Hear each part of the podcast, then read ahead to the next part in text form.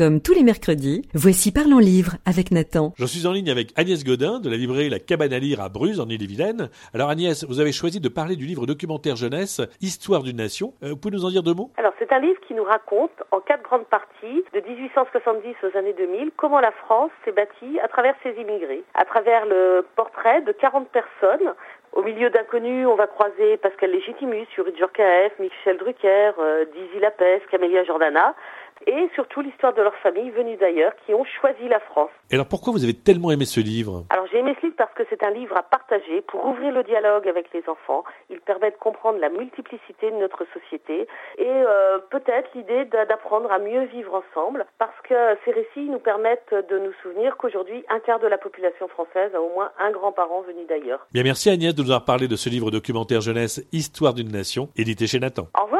Et rendez-vous mercredi prochain pour découvrir un nouveau livre jeunesse avec Nathan.